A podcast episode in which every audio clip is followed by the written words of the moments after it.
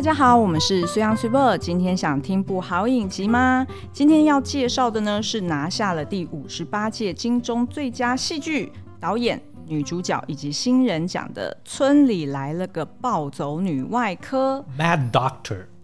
那这个故事呢，其实是在呃，它是改编自同名的著作。那总共有十集，我们之前也介绍过蛮多次的。是的。那现在呢，也正在筹备第二季哦。那它的故事呢，就是在叙述一个有着神秘传说、邋遢又随性的外科医师小刘哦。那他呢，是可以奇迹似的在旁边路边钻头颅吗？对，然后但是呢，他却坚持不可以，呃，就是不肯进手术房的一个悬疑的故事哦。然后，并且在剧中呢，去描绘呃台湾医疗光怪陆离的一个众生相哦。那暴走女外科呢，有别于大家印象中的医疗职人剧，那非常的狂想，非常的诶有部分的奇幻哦。嗯、所以借由解开这个小刘医师秘密的故事呢，那来盘点台湾其实最急迫的几个医疗的困境。像是呃恶性循环的医病关系啊，或者是本末倒置的制度，然后以及政策，以及人力物力匮乏的偏乡医疗等等的哦。那我们今天非常非常的荣幸，请到了金钟奖的最佳导演赖梦杰导演跟最佳女主角蔡淑臻来到现场，要跟大家好好的聊，不只是第一季，而且还是已经确定。正在进行中的第二季，相信大家都非常的期待哦。来，我们先欢迎两位，拍手，拍手，欢迎。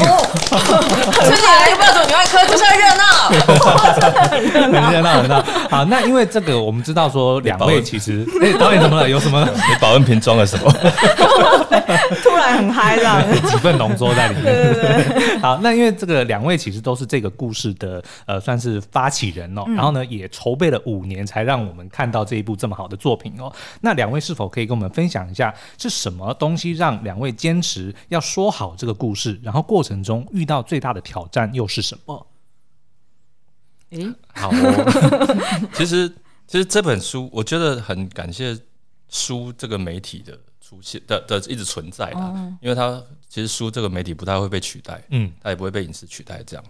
那其实那个时候我从上海工作回来，也在找自己的题材。嗯伤伤痕累累啊，就是因为上海工作好辛苦，伤痕累累。还寄了一箱泡面给他，伤痕累累。然后看到这本书，其实他谈谈初心，然后而且又很快，他因为很薄又很好阅读，对对对，所以其实我很快就看了一半，所以就赶紧的把把它买下来了，然后就先塞给淑珍说：“哎，你看看这个。”结果没想到他就上钩了，这样。他说跟淑臻说：“我我我没钱哦，我第一个我先我没钱。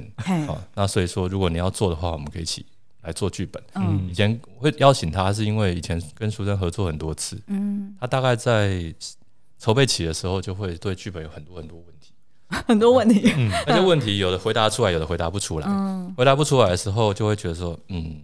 既然这么多问题，那你要不要一起来写剧本？哦，对，就把问题丢回去给他，对不对？干脆就解决嘛，解决你就没问题。对对对对。所以其实是抱着心态说，哎、欸，来哦来哦，一起。不能解决问题，就要解决提出问题的人。哎、欸，没错。对对。但是当然就是就其实我没想过要弄那么久了，嗯，不晓得了。然后就就前后花五年吗？其实其实筹备三年。嗯，对啊，那个三年事实上是剧本推翻几次以后，找找投资方找得很辛苦。哦、嗯，对，因为对于投资方来讲，他们对于这样子的片型剧型就很难想象，很难想象。嗯，就是还有人会问说，所以你们要做比较呢？我说当然不是啊，嗯、我们要做很认真的医疗戏，嗯、很认真。可是你剧本又这样写，嗯，那就他就难以想象。对对对对对，像这样子的东西就会变成找投资的时候，或者怎么说服投资人。就是一个相当大的困难。事实上，我们也没说服投资人呐、啊，我们只能说服公共电视。失败 对哦，把熟人搬出来都还是没办法，没有用。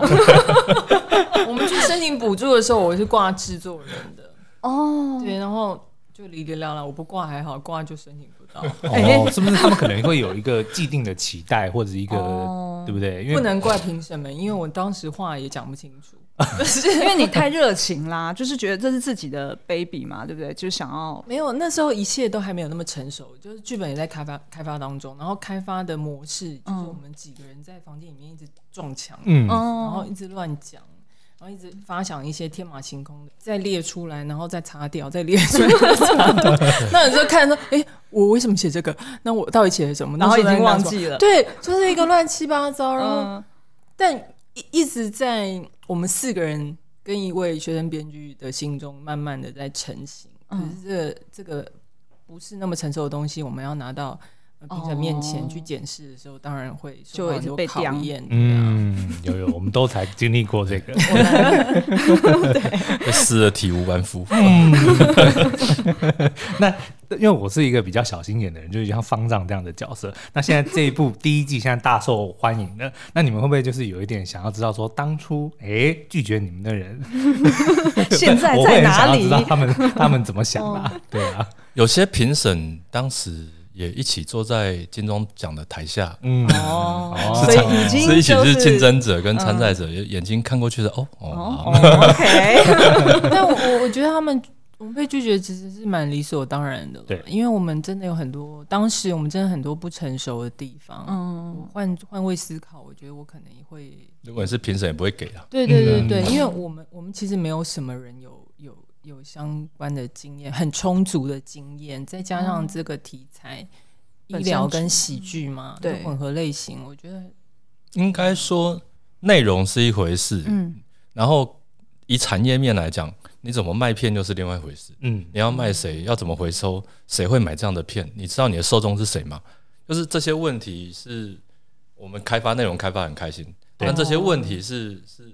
接踵而来，没有办法去回答出来的，而且是投资者会比较在乎的，就是他能不能回收，就是到底观众会不会接受这样。嗯，还有喜剧，我觉得大部分人是比较没有信心的，因为因为可能过去看的喜剧，可能就就缺乏一点内涵，哦、或者是说比较偏闹剧，嗯，然后会觉得说做这样的作品到底有什么意义？这样，所以就比较受到考考验。嗯。我我觉得台湾应该是大部分把喜剧跟综艺很深的绑在一起。哦。可是事实上，我们看国外的 comedy，嗯，它它为什么可以流传很久？是因为它不是跟它不像综艺，综艺是很及时的，对，很及时。比如说啊，我主持人丢出一个，就丢一个，结果而且我发现现场没有什么反应，我要赶紧换另外一种方式。嗯。所以所以综艺节目的主持人很很厉害，但是那样子的时事梗或那样子的。呃，那样子的，就是搭配表情、搭配夸张的、嗯、的肢体，很难在影视作品上面一一遍又一遍的被观众觉得好笑。嗯，对。可是 comedy 就不是这样，comedy 就是说，他你就看他就是一个很一直在撞墙的人，他一直在拼命找出路。嗯，那这个撞墙的过程，你会觉得他很好笑。哦，对，应该是这个概念。所以并不是说这个角色本身他在搞笑，而是因为他的因为他想要离他的处境很好笑。对对，明白明白。对，所以这个就是，但是我们在以前在做喜剧的时候，可能早期有很多，因为以前的媒体也没划分这么这么这么细啦。对，所以有很多人他可能做过综艺，做过什么，然后再回来做的时候，大家一起变这个样子。嗯。所以大家对于喜剧的概念都会把它定位在啊，那个就是呃综艺节目式的啊，或者什么讲、啊、笑话给观众听。嗯、可是事实上，喜剧并不是这个样子。嗯嗯嗯。那在剧本开发的过程中，你们有没有参考某些，譬如说美剧或者是日剧的 ideas？很多、啊，超多哎、欸，超多，像各种看。各美剧啊、日剧的医疗剧都有，严肃的题材也有。嗯。然后漫画也有。漫画。对，很多。就这些东西，大部分大量的看呐，啊，大量的看，觉得这个很好，这个很好，拿这个部分那个部分不行，哦。不行，因为除了医疗案例可能可以以外，其他医师处置的方式跟制度，因为我们台湾有健保，嗯，那健保的关系之之下，他们能这样处理，我们就不能这样处理，嗯，对啊，可以参考啊，可能参考他们我们可以执行的优点，这样子，对，人物啦，参考人物，参考事件，嗯，而至于他们怎么处置。这是不行的，对啊，对，因为我们知道说喜剧其实就非常难拍了，更何况它也是一个医疗的喜剧。因为当提到医疗的时候，就必须要严肃的面对，这个我觉得是没有办法的事情。那但是因为又希望能够呈现喜剧的调性，那当初是怎么去拿捏这个严肃跟有没有说多少比例？对，跟幽默跟好笑的这个，就是你们是有没有花很多时间去斟酌？有啊，有啊，就是嗯、呃，我们其实这个部分是见招拆招，嗯，就嗯、呃，比如说在剧本阶段的时候，我们就在想说小刘到底是一个什么样的人？嗯、对。然后发现说，呃，可能做了田调之后，发现哎，喜剧就在身边，就是那些趣味就在身边。就比如说，呃，医生，医生，呃，都没有时间吃饭，嗯，所以他就囫囵吞枣，就是便当的三分钟内嗑光，那是很荒谬啊。要或者是说我听说很扯的，就是他们会蚂蚂蚁吃过的便当，就爬过的便当也拿起来吃，嗯、那那这个就蛮有趣的。对，那你把它放大，它就是一个什么都吃，管它是哦，他们是真的会。乱吃别人东西，嗯，这个也蛮有趣。你如果把它，嗯，夸张式的表演，嗯，就是比不管在哪一方每个层面都夸张的话，嗯，那就会蛮有趣的。就从这样的一个小小的点，你会想说，哦，如果他的日常需求都没有办法被满足的话，嗯，吃吃不到东西，然后会怎样？就偷吃人家东西，嗯，然后没有时间睡觉，然后会睡哪里？嗯，睡柜子里，嗯，就桌子底下，嗯，类似像这种，那那可能生活里面的趣味就产生了，是从这样的一个出发点去慢慢的生生这个小刘的趣味。可是小刘本身没有在搞笑，是，这让我想起之前其实就今年芭比不是特别红嘛？那我们其实有这个机会去访问到马格罗比跟导演的时候，对对对，他们其实就有在讲说为什么芭比会好笑，其实。就不知道你们有没有看那部片，就是其实，在那个里面，芭比跟肯尼他们其实没有在搞笑，他们就在做自己。那所以他们在解释的时候就说，他叫做 "It's funny because it's it's true"，因为很真实，所以让你觉得很好笑。对，所以像比如说您刚刚提到的，可能就是因为他。饥不择食，对，然后他会在桌子底下睡觉，就因为他非常真实，但是他又很荒谬，所以我们看的时候，因为我相信也不是只有医疗人员，有些我们以前在赶游戏要上架的时候，我也是睡在桌子底下，就是我们会觉得那个好好真真到很好笑，让我想起很荒谬的人生的这个情况。对，我觉得这个其实就是做到这种喜剧的精髓，而不是靠着。搞角色在那边讲笑话，或者是哦，可能来个重一摔，这些是比较表面的。我觉得就是透过角色的这个设定，因为它很真实，所以就很好笑。我们是希望都可以这样，对，就是都可以是来自生活真实面的趣味。对对对，这样才能够打动人心，而不是就只是啊笑过，或者说可能会让人觉得说啊这是老梗，就是已经讲过了，还是有老梗，不好意思。但是因为你结合，但是因为你结合了角色，对不对？它是用生活的方式去体现。这件东西，你就会觉得说哦，对，因为我也我也这么，我也有过类似的情形，我也有试过啊，便当放到冷掉，然后吃下去，然后但是不管了，因为也没东西吃，你还是得要吃，就会觉得很好笑。嗯，导演白有想要补充什么？没有啦，因为因为其实有的有的听起来很夸张的，在戏剧上面它的效果有限。嗯啊，比如说比如说啊，便当被偷吃，什么打开来啊，饭就只剩下一个鸡腿印子。嗯，鸡腿呢？鸡腿都拿去了。但是这个东西本来就觉得说啊，听人家讲是有趣的，可是它在视觉上就不是这么的有乐趣。嗯，还不如整个东西消失，让它找不到。所以其实就比较有动作这样子。对对对对，因为其实我们在听，我们在我们在听人家讲，大家会笑成一团的的同时，换成戏剧画面的时候，换成画面的时候，很多时候是力道不足。哦，所以这时候就会。再把它加强，再把它加强，这样。嗯，对啊，因为有人听说啊，住院医师现在当然住院医师有劳基法的保护啊，以前没有的时候，像小刘医师那个时期没有的时候，啊，为什么睡柜子？不希望被人家找到啊，所以被他找到，没得睡，十分钟也好，这样子。嗯，啊，像这种这种这种听起来就是很很好笑，但是事实上，当这个东西播出去的时候啊，住院医师已经劳基法已经保护了，那那我就只好换。他以前的习惯是这样，嗯、所以他就变成，他就变成一种习惯这样子，对对，那就必须得转换，是这样。那可是，在剧本开发期间，一定也都遇到蛮多，就是除了呃，譬如说呃，要资金或者找合作伙伴的这些问题之外，再就是可能实际要进去写剧本，一定是要修修改改，然后有很多的方向的转变。那那通常就是你们有没有设定一个，譬如说什么样的一个目标，说啊，大概就是。这个版本可能就一定要定案了，嗯、或者是什么时间点就一定得要做什么事情，就不能再改了。这样对，因为好像听说就是剧本，就通常做编剧那个剧本可能没有个五十版是不会过关的感觉。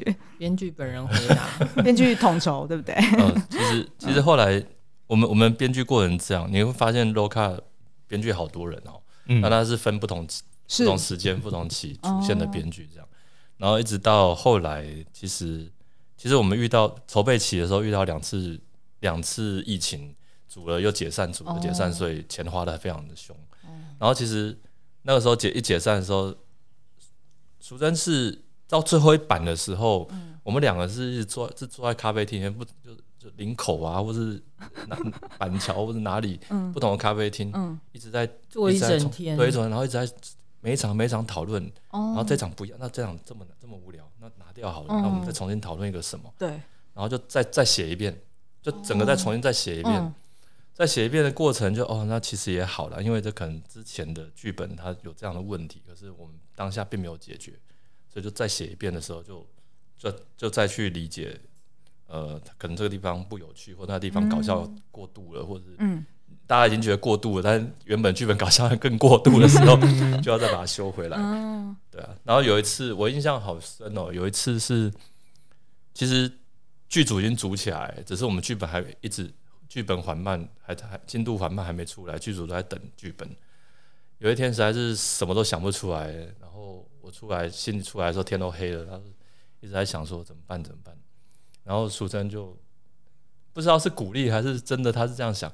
好棒哦！我们今天又完成了一半，怎么那么乐观？所以，所以淑珍是 水是一半满的人，而不是水是一半一半空的人。对对对，导演是比较看到水是一半空的人吗？因为这样子吗？导演组就是导演组就会追着剧本呢，剧本呢，剧本呢，这的这种方的这种压力。嗯，我没做过嘛，我什么都不知道啊。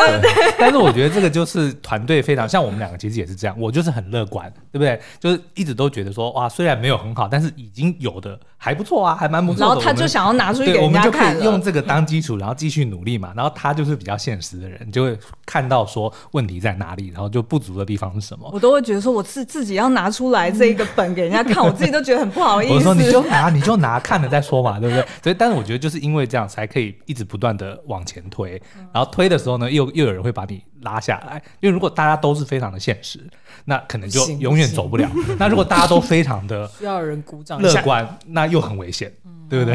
可是因为他很特别的是，他是以演员的身份，在对每一个角色的台词，都在那个角色里面重新想一遍，他这个角色要怎么讲。嗯，所以我们就啊，这样那那这个角色应该会这样，那我们就往这方向讨论。哦，难怪，因为我就发现，其实我们看很多，尤其是台剧，我们有时候会觉得好像演员的他没有办法把台词内化这件事情，但是在《女外科》里面就完全没有，我们就会觉得说这句话好像真的就是小刘，就是淑珍会讲的话，就很自然的就讲了出来。哎，那我这边也很好奇，想要问请教一下淑珍，就是你觉得小刘医师跟你的就是本质上或者个性上有哪些类似的地方？嗯。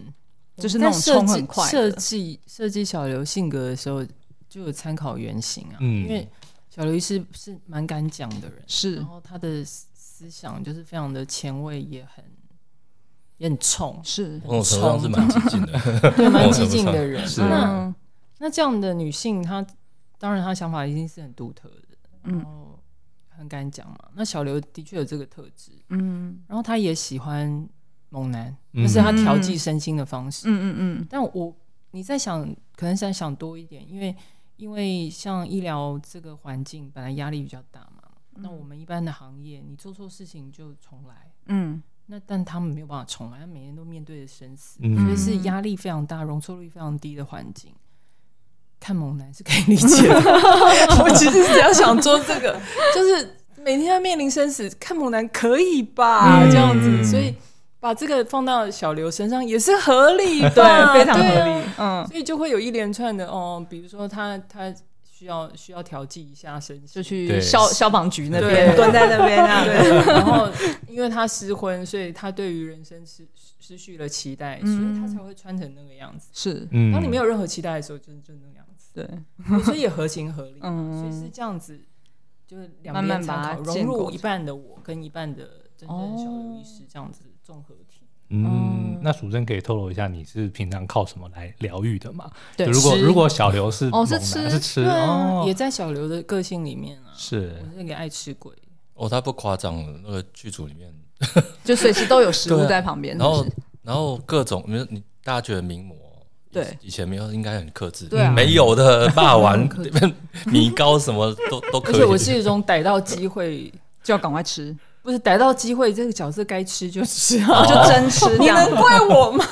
我大吃是合理的，我要进入角色。Brad Pitt，布莱德比特就是这样子。对，你会发现他很演很多戏，他都在吃东西，因为他本人就很爱吃。对，他还说服剧组，就是故意要让他的戏里面，就是你都会看到，然后他又他又帅，对，男人味。他光是吃完东西，光是那个笋子哇，就觉得好帅，对不对？所以有有。因为这个个人的这个私欲，然后加多一点这个吃戏，有啊有啊，我觉得很棒啊，对，这是人生非常重要的一个环节。嗯嗯，那那这样子，小刘的一个成长的心路历程，有没有就是哪些是呃你在扮演他的过程中也获得疗愈的？除了吃以外，因为导演在跟我讲这个，他拿这个小说给我的时候，《村里来抱走女外科》这个小说，是二零一七年，我那个时候真的受伤。我的人生就停停滞了，这样、嗯、没有办法工作，没有办法好好生活，然后一直在病痛当中。嗯，然后某程度跟小刘的状况有点相像，嗯、他就是遇到很多的挫折，然后他就被下放到南部的一个医院。嗯，那那个时候的状态也是也是一个疗需要被疗愈的状态。对，那我的状态其实也相似。嗯，我人生嗯前面有一道墙。嗯。真的就是完全堵住了，我真的不知道我我要何去何从。嗯，就身体状况很差，嗯，没有办法工作，非非常迷惘，然后非常低潮。嗯，所以所以做这件事情，就是筹备开发这部戏，对我来说就是一个疗愈的哦过程，是一个新的，没有别的事可以做。嗯，然后我好像不做任何事，我就会很废。嗯，哦，他最起码给我一个。重心，对一个生活的重心，然后好像可以达成的一个一个目标，然后是我没有尝试过的，嗯。嗯，所以它又激起我的斗志，因为我那时候人生是几乎没有没有动力的，嗯，所以强的存在，它有的时候不是为了要挡住你。那这样让你找到方法去跨越它，我又要丢进去，对不对？哦，翻白眼。是，那导演，你好像在某一场、某一次的这个映后里面有提到过，说人生有三个阶段，就是见自己、见天地跟见众生。那小刘，因为他已经见过自己了嘛，那第二季是不是就要去见天地了呢？你看的好细，你连我们的映后都 就是我们，我们就是要靠这个吃饭。对呀，我们温饱的方式，还有这个配乐。其实，其实见自己是这样啦，就其实见自己是因为，因为他要去理解自己，然后看看穿自己，拨开自己，你才知道自己想要什么，而且那个就是找回初心嘛。嗯，跟书原本的内容是的的核心价值是一样的。嗯，因为小说里面它其实最重要的是找这个。所以剧里面最重要的是来讲这个，嗯、那从一个软烂的过程变成一个，起码拉回来，不是不不至于说治愈了，但起码就是拉回来到可以像平常人这样，回到正轨上。对，嗯、所以所以就他变成说明心见性，然后再见初心，再见到自己的初心。嗯、因为其实我们在做这个戏的时候，有时候就觉得说啊，自己已经三十来岁、四十岁了，嗯、然后在这样子的工作场合上，有时候也是蛮迷惘的。也是会累，不管是干什么都会累。干什么都会对 啊，真的会，真的会啊。像我，所以说拿这本书的时候，其实我刚从上海回来，我是说伤很累的嘛。嗯，有一度也是不太想，不太想做，就 想去做别的事。做优格，真的吗？我就刚刚想说，主持人，我们来开优格店好了。为什么是你个人很爱优 吃优格，很爱吃优格哦。对，然后后来，但是就是一直在就在这个道路上在迷惘了。那你也不知道说当时为什么要做这件事情，对，所以见自己这件事情是还蛮重要的。那应该是每个不同行业里面，你只要曾经喜爱过、投入过，但是开始迷惘的时候，嗯，应该就是这个阶段。那跨越这个阶段，所谓见天地、敬天为地嘛，你你你看到这个，你跨出来之后，对啊，敬天为地，你应该谦虚看待所有一切，才会觉得自己的渺小。看对，看待病人，那以病为师，以人为友。那就是所有的医生都这样，因为病一直不同的病症一直在更新。对，那那医学院里面学到的很可能是历史，你知道吗？哦、就 是学到的很可能是历史，没错没错。所以一直在更新的时候，你有时候医生你面对这些病人不知所措。嗯、对，尤其以现代来讲，更多时候以前不是病的，现在都是病了。比如说身心状况，没错没错没错。早期的医疗啊，对身心状况的病，它没办法成为病、欸因为病的定义是一可以预防，二可以治愈。对，那你说忧郁症这这种东西怎么预防？那没得预防，说来就来。然后你说它治愈了吗？也说不准。对，所以忧忧郁症像这种身心病，在早期的医学是它不能称为病的。对对，所以但是现在它不是，嗯，现在它就变成病了。研究它，去认识它。所以其实第二季要谈的，其实也就是说，现代除了除了身心上的的医呃的疾病关系以外，其实更多时候是我们在社我们自己普通人本身也会有一些各种身心状况，或者各种身心状况影响到心身体的状况。好，那让小刘去面对这些，那一样就是以病为师，以人为友嘛。就是你看到这病的时候，你应该尊，你应该。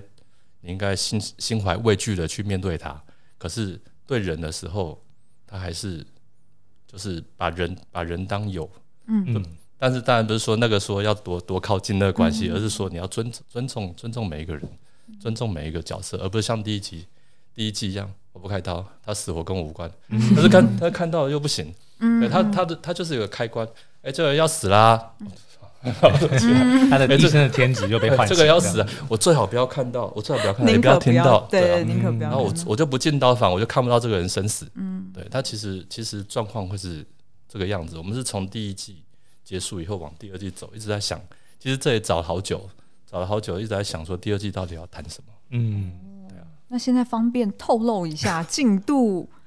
进度就是呃这。这两个礼拜又重新推翻了一次，又重新拉了一次十集的纲要。哦，我推翻什么？我是不知道。没推翻，没推翻了很多东西。哦，我只是顾着讲而已。被推翻的是对啊，其实其实第二季的进度还在我们的想象之内啦，但是并不是说很快速来做什么，因为很快速的做，老实讲，写剧本很快速要把它写完也不是不行，就是。写出剧本不难，写出好剧本很很复杂，没错。那有考虑过，像因为有蛮多的案例，就是比如说他一开始是剧，或一开始是电影，然后他后面的续集他用不同的方式呈现。那有考虑过，比如说电影版的《暴走女外科》，或是用别的方式来呈现吗？这很多人来邀约说做成电影，但其实，嗯，电影其实很容易失去重心，所以如果我们在没有找出一个要谈什么的重心。的话是很难去执行这件事，因为应该是这样讲啦。我觉得大家都说喜剧很难很难被肯定，以前呐哦，可是事实上，不管是喜剧或是任何剧，如果你要你没有要谈的核心在里面，他当然很难肯定你啊。对，所以其实这个在我们开发的团队里面，每次最重要的就是一直在问：那这这个要谈什么？这个故事到底谈什么？好看好看啊，但是他谈什么？那这一集到底问？那这场戏到底谈什么？哇，每次都为了这种事情就是 脑袋炸掉，就是到底要谈什么？对对。那第一季其实我们只是为了那时候想的很单纯，是为了把它给打开，嗯，就是不要只有医疗剧的某些人在看医疗剧，希望打得更开以后才能关心这个议题。所以你可以说它是用一个喜剧包装一个严肃的核心。这个其实是当然这样做有风险，但是也。但是也有效果，那那个效果就是说，我们看到很多小朋友，哦，国中、国高中生，嗯，给给他很多私信，然后就说就说啊，我们想要当医生，我们未来要干嘛干嘛，对，那这个就达到了其实很大某种程度上达到很大目标，嗯，就说喜剧并不是胡闹或胡来，而是它是吸引更多。新观众，嗯，想要往这边来看的一个过程，它可能只是让它比较好下口，然后呢就会，但是当你吃下去之后，其实你还是能够从中得到它的养分，但前提就是。必须要有养分，因为如果他只是搞笑，那可能就效果就算了。对对，没错。哎，那淑珍可以分享一下，就是你收到哪些私讯吗？会不会夹杂一些不该有的图片，例如猛男图之类的？那个怎么叫不该有呢？对对对，那是该有，马上就储存。对，真的没有什么猛男片，但是大部分真的哦，有很多年龄层很很小的哦，嗯的的。的家长，比如说六岁的小孩，哦、然后他穿着医生袍，哦，哦，真的、啊，听诊器，嗯，我以后要当医生，嗯、或者说我爱我爱小刘医师、嗯、这样子，嗯，然后或者是说，嗯，有一些十几岁的的的粉丝们，对，就从这部戏一直非常非常认真的关注我的一举一动哦，然后也有就是想要去考医学院放弃的，嗯，就曾经放弃这个梦的人会重新回到，或者是现在在职的医生，不管是哪个国家的，嗯，他们都会受到感动，然后嗯，可能可能之前做的决定跟现在又又不一样了，就是有有激励到他们这样。好励志哦！对呀、啊，我就是看这个是不是？我就觉得我第二季一定要好好的做，压力好大哦！天哪！但因为第一季就是已经非常的成功了，我相信就是因为有现在这样子，就是资源肯定也比较多，反而可以给你们更多的这个时间跟心力。说，那我们要是不是有一些余裕，至少就不用就是烦恼一些比较现实层面的问题，嗯、对不对？确实，确实。呃，资金是比较友善，就是资金来源比较友善的，嗯、但是因为这些资金来源很不容易，所以对于内容又不能更随便，嗯、不然的话，好像你拿人家钱，然后拍了以后，结果万一、嗯、万一怎么了，那也是对不起人家，嗯、对啊，所以其实当当各方呃投资对我们是有信心的时候，其实我们自己也会对自己很严苛啦。嗯，对啊，更严苛的对待，对对待他就是一直在想说，哇，这个到底怎么弄？那如果对于一般观众来说，他大概可以期待会是可能什么时候可以看到第二季呢？我想应该是明年年底之后。哦、嗯，明年是二四年哦，因为二三年已经要结束了。对对对对，二零二四年 底这样子，最快明年开拍嘛。开的开拍之后，拍完之后还有一段时间后置。是，嗯，我们后置有点复杂了，因为每一个其实因为第一季的关系，所以现在不管是各种医疗场景、医疗的声音跟画面，好像都不太能错。哦，所以对，所以我们的比如说你听到一些背景的一些一些声音啊，对，医疗机器仪器的声音啊，都是跟医师反复确认过。这个病症它跳出来心跳是这样吗？那个、oh, 那个东西它，它的对啊，那个数字那个数字是对的吗？数字跟那个声音要对在一起。是，但是其实你看着小小的这样看不清楚，就跟飞碟一样。或者是你听到这哔哔哔哔哔 哔又怎样？哔哔哔很正常啊。哦。但是其实观众的眼睛很利，有时候你一些小小小的错误什么的，他们反而会想要放大来看这样。超男哥就这样。先点名哦，他是医生啊，对医生来说是更敏感的。是我们把它写进去，网红医师。哦，哎，对耶，网红医师还蛮有意思的，对不对？那苍蓝鸽是提醒了我们说，哦，还有这个缺失，谢谢苍蓝鸽。他讲的也是对啦，比如说 CPR，对 CPR，你们声音是做的没有错，但是那个波形以人工压压来讲，不会那么规则。哦，懂了，这个是我们的缺失，是。没有想过。提点真的真的哎，可是那韩像韩剧有很多医疗主题的，嗯、然后也有喜剧的，也有别种类型写实类型的。对，那但是他们真的就是就是连这种，比如说声音跟画面也都会对得上吗？哦。我现在看医疗剧，有时候看不太下去，因为有时候你会看到很多 bug。对，这个也错，那个也错，就是哦。然后已经快变医生了，他本来要去考医生，我本来就考医生，没有，我本来就考医学院了，本来就，但是考不，但是不见得考的，但是不见得考得上。哦，但是就是因为您可能就是本来就已经有相关的足够的这个专业知识，所以可能拍这个剧起来也比较容易能够驾驭啊。他没有本来，他是做这个戏才变这样的哦，做到后来变成兴趣。哇塞！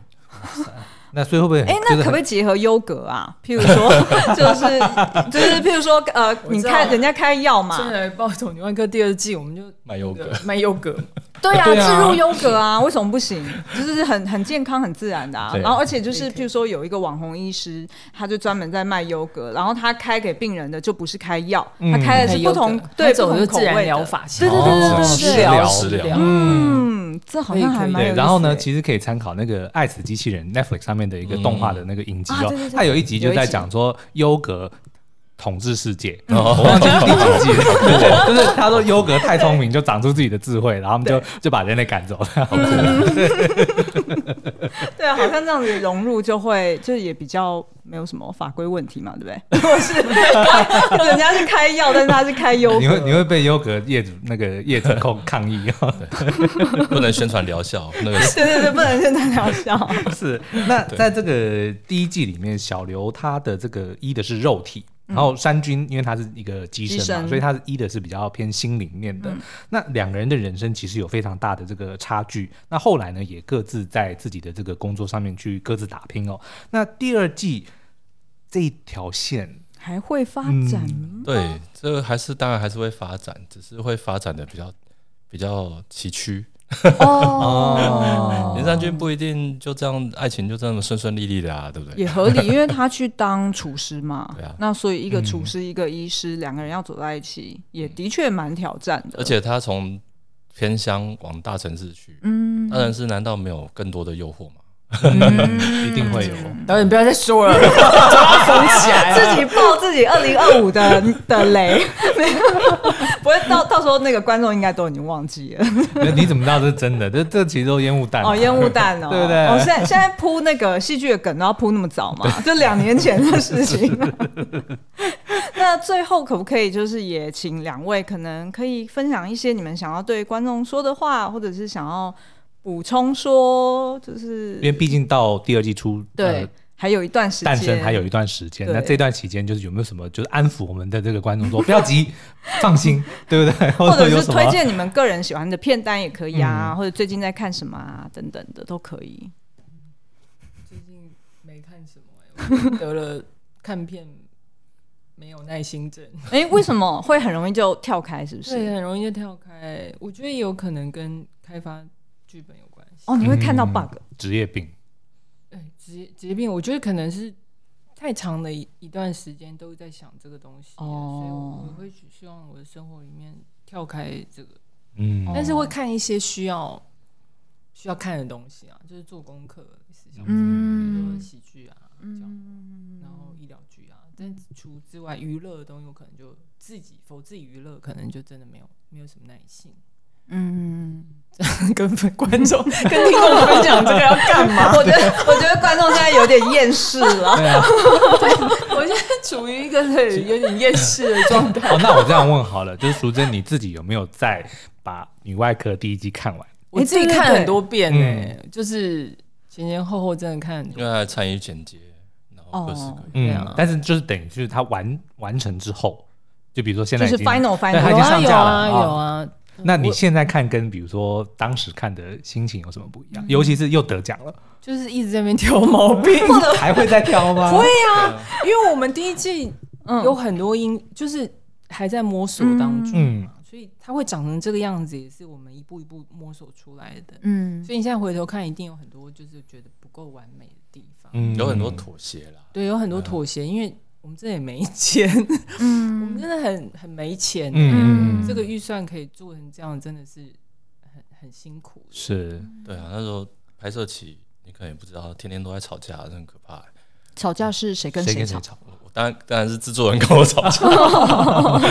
对，因 为对，我们整个组都在吵架，各种吵，从从前置，然后到拍摄，一直到后后期，就是剪辑，一直在吵。嗯，那也是在吵，对啊，对啊，我们一直在吵架。但是你看，组里面大家很对，我觉得一方面是因为大家对这个故事都有爱，嗯，所以你会希望做的很好，对，做的很好的时候，就求好心切，不一样就会有摩擦，嗯，对啊，然后角度也不一样啊，导演导演角度，演员演员角度，制作人制作人，市场嗯，当然。的角度，所以我 们真的剪接室里面吵翻天。就很好笑，但是吵完就会说：“等下吃什么？” 又跟吃有关。对，那其实是不是会有很多灵感就可以用在第二季，对不对？吵架的案例，吵架因为都都是斟斟酌在，比如说演员觉得，我觉得这颗镜头比较好，哦、为什么你不用这颗镜头？是表演最自然，可这颗镜头摄影就有问题啊，那个或者是技术上面就有各式各样问题，你要把这样东西端给人家吗？那就都是在炒这这哦这种。可是那那制作人说，那可是我们要服务女性观众啊，或者是说什么的，就是各各种角度、市场角度啦。哦明白了，明白了。好烦啊！哦，真的好烦哦。但是，嗯，嗯，是，但是我觉得可以，因为淑珍刚刚讲的那个是可以理解的、啊，因为我们自己在做做影视，你会发现，其实你一直在发现一件事情，就是说观众一直在改变嘛。那原因也是因为观众在看手机或者看对，现在讲的短影短影音，嗯。对的的那种审美习惯，对，都不一样，对。所以他大概很难很难，就是看了一个很长的东西。哦，那这种这种情况之下，其实我们自己在做第一季的时候就有就有发现了，在做测试的时候就有发现，就是说它如果太长，或者说像传统说故事的方式，它很难吸住很年轻的观众，甚至现在不要讲年轻人，他很难吸住使用手机习惯很、嗯很久的观众。所以不管在讲故事剪接，或者是故事说故事的逻辑，似乎不太能像传统戏剧那种方向来讲。对，比如说以美剧来讲，它一场戏。就是非得控制在一分钟以内啊，嗯不然观众就就就就就出神走了，对对啊，所以你会常常看到美剧就是两条线交叉在进行，对就是不让你闪神，一直跳，一直嗯跳。的。，对这条线讲完，马上这个这个这个。可是台湾戏剧就是比较缓，平铺直对叙，对，然后然后然后情感啊，情感面啊，嗯。然，后看演员的表情啊，那像这样的东西，是不是在这个时代还能被检视？这个就变成是我们很大一部分的功课。我们在剪接剪到有一次，呃，剪接大前辈就是老前辈，就是陈晓东老师，就说：“你们为什么要这么的安全？你们是暴走女外科、欸，哦，为什么不能这样？为什么不能那样？样？哦，对我们是暴走女外科，我们要为什么那么安全？嗯所以就那就重新再调。那这时候如果突然间剪完镜片头，应该一刀下去，应该吓到观众。哎、对，哦，对对对，哦，就这样，哎为什么？就突怎么突然有这个画面，或者是对对对，就哦就其实逻辑是这样来，但是那个就还在摸索跟测试的阶段，就是哎、欸，是不是可以这样做？因为拍摄的时候是没有这样想的，所以拍摄的时候还是用传统戏剧的想法在想。嗯哦所以这个东西未来也会在制作影影片的时候在，在会会纳入影片制作的时候再考虑这件事情。对啊哦，那我们今天非常谢谢导演跟淑珍来到这边跟我们分享第一季的一些秘辛，然后还有展望第二季哦。所以呢，我们非常展望，然后也非常非常的期待哦。那所以呢，大家赶快趁这个机会再去多刷几次第一季，然后呢，我们就期待第二季的登场。然后我们就会发现，怎么莫名其妙又突然冲上 Netflix 排行榜。不是莫名其妙，它一定的，这是 这是注定的事情。没有，我的意思说，就是当第二季还没有出现的时候，哦怎么又突然第一季又出来？那我们就要邀功了，对不对？哦因为因为我们广大的听众朋友，对。好，那我们再次谢谢两位，谢谢，谢谢谢谢谢西洋跟西莫，谢谢谢谢谢谢导演，拜拜，拜拜拜拜。